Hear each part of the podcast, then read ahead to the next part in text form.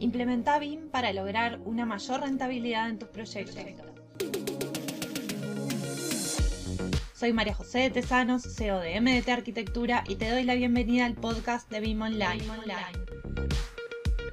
Estoy aquí para compartir contigo mis conocimientos y experiencia trabajando en proyectos con BIM para que puedas tomar acción y avanzar en el proceso de implementar BIM que traerá más eficiencia y productividad a tus proyectos.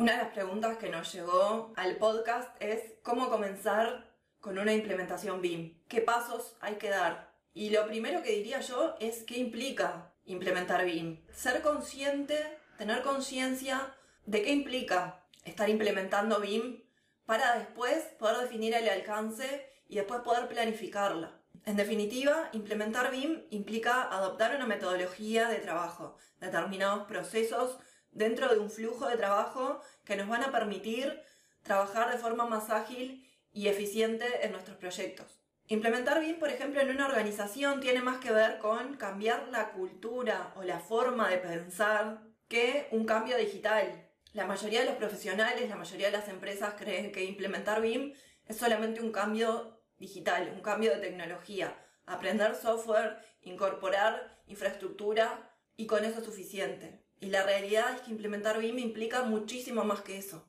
Por eso también es que tantas empresas después tienen malas experiencias o se quedan a medias en el proceso de implementación sin lograr esos resultados que estaban esperando.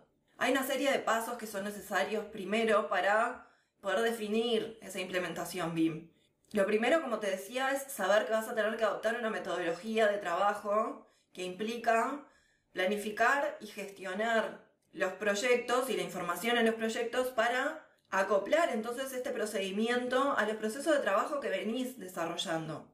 Y lo primero que nosotros hacemos cuando nos piden implementar BIM en una empresa es hacer una, un análisis inicial, un diagnóstico, ver cómo desarrollan los proyectos esas empresas habitualmente, qué inconvenientes se le plantean, en qué aspectos son más productivos, cuáles son sus fortalezas y sus debilidades, para así poder armar una hoja de ruta, un plan de implementación y que se pueda ir acoplando con esos procesos existentes. Definir también cuáles son los usos y los objetivos que se van a requerir de BIM. Los objetivos en cuanto al proceso de implementación y los usos de acuerdo a las características de los proyectos que desarrollas habitualmente. Saber por qué y para qué querés implementar BIM, porque no es lo mismo el objetivo que se pueda plantear una empresa constructora que un estudio de arquitectura. Y tampoco va a ser lo mismo esa implementación en el tiempo para una empresa grande que para una empresa mediana o pequeña. Por eso, conociendo todos estos puntos en una primera instancia, teniendo este análisis es que nos permite trazar esa hoja de ruta y hacer un plan, un plan que sea viable en el tiempo y sostenible. ¿Y cómo acoplar entonces estas necesidades a las características de los proyectos que desarrollas habitualmente o las características de los proyectos de tus clientes, para que resulte justamente un proceso de trabajo que sea productivo.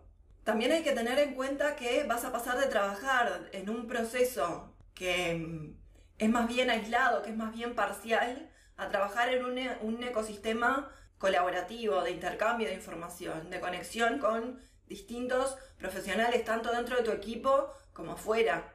Para esto entonces es necesario hablar un mismo idioma, planteando determinado marco normativo y planteando muy claramente cómo van a ser esos procesos. Pero ¿cómo yo puedo hablar de un proceso con una empresa externa si yo a la interna de mi equipo, de mi empresa, no tengo planteado un proceso claro, una metodología clara para el conocimiento de la información del proyecto, para el intercambio de información de ese proyecto.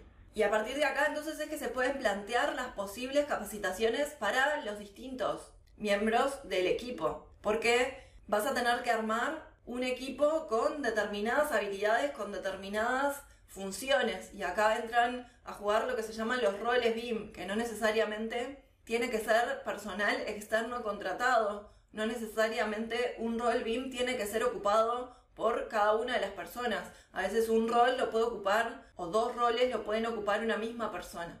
Pero sí es necesario conocer qué características y qué responsabilidades le van a corresponder a cada uno y esto está muy ligado también a las decisiones que tengan que tomar con respecto al proyecto.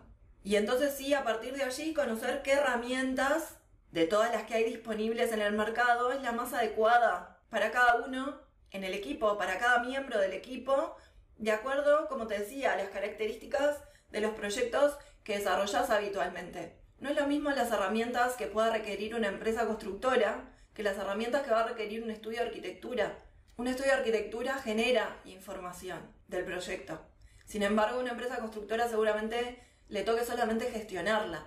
Y para eso las herramientas son distintas.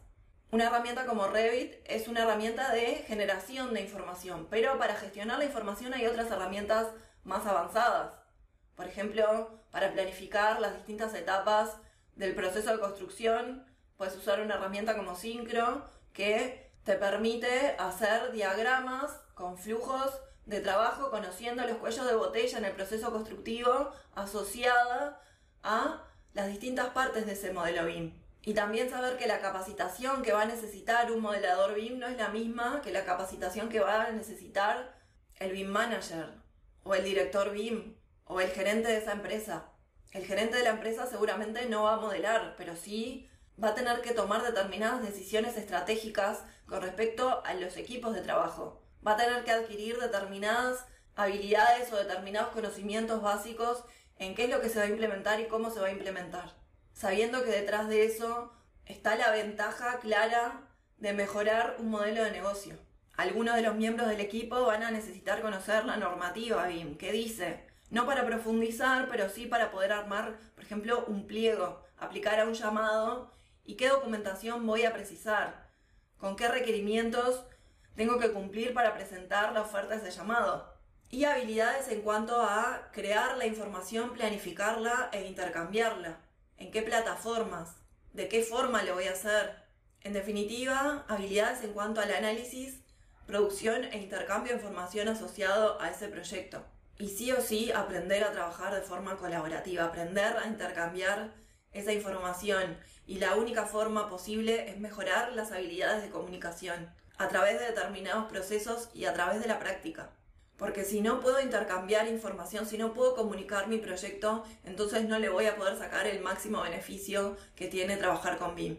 En donde todas las partes acceden a información precisa que necesitan, volcando además para el uso de los otros actores involucrados información que es útil y valiosa para que ese proyecto se genere de la forma más precisa posible, con menor cantidad de incertidumbre y con mayor toma de decisiones conscientes en cuanto al proyecto. Y una vez que estamos en esta instancia, entonces podemos decidir automatizar determinados procesos, flujos de trabajo que son repetitivos en el tiempo, que no agregan valor al proyecto, y documentarlos y planificarlos de antemano para poder hacerlos siempre de la misma manera y reducir así el tiempo de desarrollo del proyecto para que resulte en definitiva más productivo. Conocer también requerimientos para intercambiar mi modelo, requerimientos de calidad que se tienen que cumplir para que ese modelo esté en condiciones de ser intercambiado y comunicado, para que quien reciba la información lo haga de forma correcta. Y por último y no menor, medir los resultados. Con todo el equipo, involucrarlo en ese análisis, en hacer un informe de lecciones aprendidas, en documentar esos procesos las cuestiones positivas y negativas en torno al proceso de desarrollo de ese proyecto, que nos permita también ver los avances, no solamente las cosas negativas, y poder entonces armar una metodología, un proceso de mejora continua en el desarrollo de los proyectos. Pero para eso antes tengo que definir cómo lo voy a medir, qué indicadores voy a tomar en cuenta y cómo lo voy a documentar. En definitiva, una implementación entonces, una implementación BIM se basa mucho más en la toma de decisiones estratégicas, en la planificación y en la documentación y en establecer procesos mucho más que en el cambio de tecnología. Y hasta aquí el episodio de hoy. No te olvides de suscribirte para recibir más contenido de BIM. Te espero en el próximo episodio con más proyectos, más experiencias compartidas y mucho más BIM Online.